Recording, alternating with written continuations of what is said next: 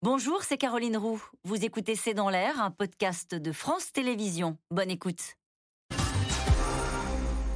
Une question de Jean-Jacques dans le Nord. Croyez-vous vraiment que la CGT va poursuivre la grève pendant les vacances scolaires? Elle prend le risque d'être très très impopulaire si elle le fait. Et c'est d'ailleurs la bataille de l'opinion quand euh, on a vu que, par exemple, dans les raffineries, il fallait 90 euh, personnes seulement pour euh, bloquer les, les raffineries. c'est le jeu de l'opinion.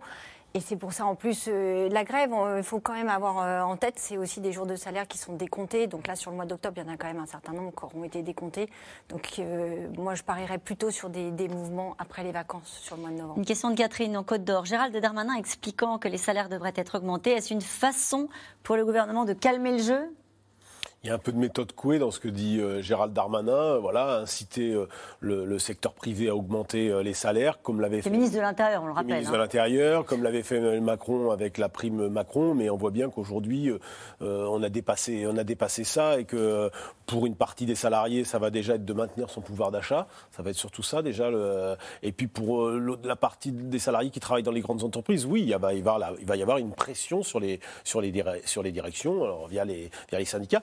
Et ça marche dans beaucoup d'entreprises. Il, y a, eu une, manifestation dans une entreprise à Laval. Euh, c'était la première fois qu'il y avait. C'est une entreprise de transport. C'est la première fois qu'il y avait une. Et ils ont eu une, augmentation de salaire de, de, 6, de, 6%. Dans la restauration aussi. Hein. il y avait eu des négociations salariales avec Par exemple, chez Carrefour, il y a eu euh, trois négociations cette année à chaque fois parce que les, les syndicats allaient voir euh, la direction en disant Eh oh, ça suffit pas. Et, à chaque fois, ils arrivent à, à chaque fois, il y a eu quelques mouvements de grève. Au final, selon la direction de Carrefour, c'est 8% d'augmentation Une question de Jean-Claude dans la Nièvre. La population française est résignée à bout de souffle. Qu'attend le gouvernement pour satisfaire, pour la satisfaire avant le déluge social?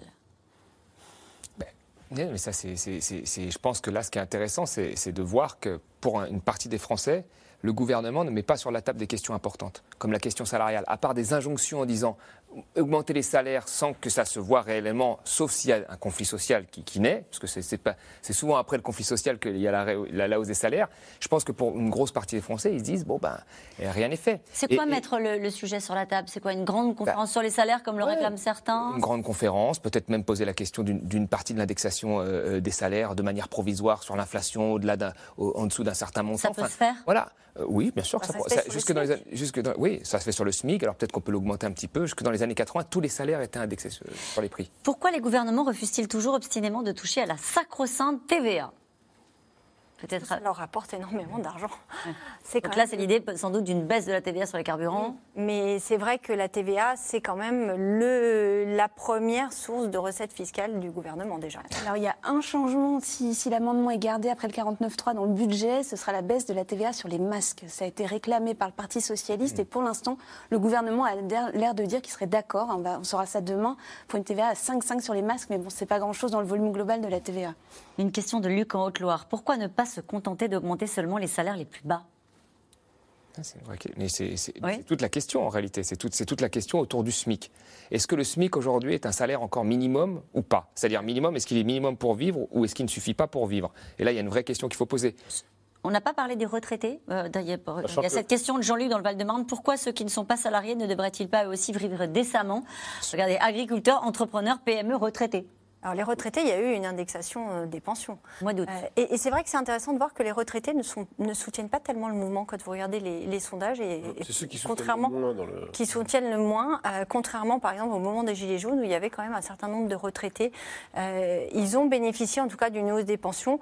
Et c'est vrai que derrière, il y a aussi une forme d'inquiétude vis-à-vis de l'avenir, je pense. Mais regardez ce que vous disiez les uns et les autres tout à l'heure. Attention à ce qu'il n'y ait pas de deux poids, deux mesures entre des salariés de grandes entreprises et les autres. Et là, cette personne, Jean-Luc, dans le Val-de-Marne, nous dit attention, et les agriculteurs et les entrepreneurs et les retraités. Ceux qui, euh, ceux qui font la queue encore tous les jours pour euh, remplir leur réservoir et qui gagnent nettement moins que. Alors euh, Jean-Luc Mélenchon s'est ému qu'il y ait une, opposition comme ça des, des Français entre les raffineurs, on va dire, plus, plus, aisés que la moyenne des, Français et, beaucoup des, travailleurs qui travaillent dans les EHPAD, qui, qui ont du mal à, remplir le, le réservoir.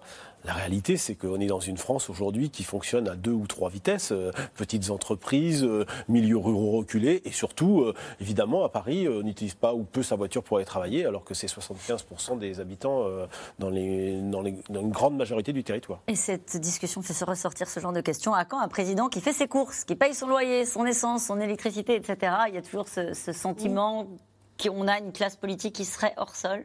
Oui, et, et finalement, quand, euh, quand ils essaient d'être un peu moins hors sol, par exemple, euh, la députée Clémentine Autain est allée faire les courses dans un supermarché à Sevran. Elle s'est filmée en montrant euh, les bouteilles d'huile, etc. et en expliquant ce qu'était. Et en fait, elle s'est attirée des railleries euh, pas possibles sur les réseaux sociaux. Donc d'un côté, on a ceux qui disent allez faire vos courses, et puis quand ils y vont et quand ils vont regarder, on se moque aussi de leur. S'il y a une théâtralisation, évidemment. C'est la même chose pour Jean Castex quand il prend le métro. Oui.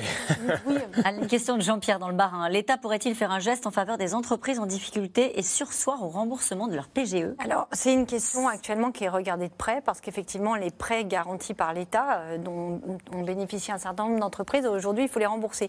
La difficulté, vous dit, dit Bercy, c'est qu'il y a quand même, euh, c'est soumis à un processus via euh, l'Europe. Donc, vous ne pouvez pas quand même euh, rallonger, rallonger, rallonger si vous n'avez pas le feu vert de, de l'Europe. Mais c'est vrai que c'est un vrai, vrai sujet, notamment pour les petites entreprises. Ouais, J'ajoute juste une chose, c'est qu'en fait, là, si le soutien de l'État s'arrête trop vite pour les PME, dans un contexte où la première chose, la plus importante pour elles, c'est le carnet de commandes. Et le carnet de commandes, c'est la consommation française, parce que les PME, c'est souvent une consommation euh, locale. Ben là, ça risque d'être compliqué. Parce que d'un côté, vous avez moins de pouvoir d'achat, donc moins de consommation, puis de l'autre, vous avez moins de soutien de l'État. Et là, ça risque de basculer dans, dans- dans- dans des faillites euh, en chaîne. Une question de Catherine. Avec cette inflation galopante, va-t-on voir de plus en plus d'entreprises fermées en France? C'est ce que vous nous disiez à l'instant.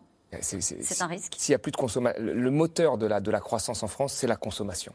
Donc si la consommation est amputée ou grignotée par l'inflation et qu'il n'y a pas les salaires qui suivent, ça risque d'être compliqué. Elle a commencé à baisser la consommation. Oui. Oui, Hein. bien sûr. Elle Donc c'est pour ça que si on baisse, ralentissement. en fait, c'est la consommation, l'investissement privé, les dépenses publiques, c'est grosso modo ça.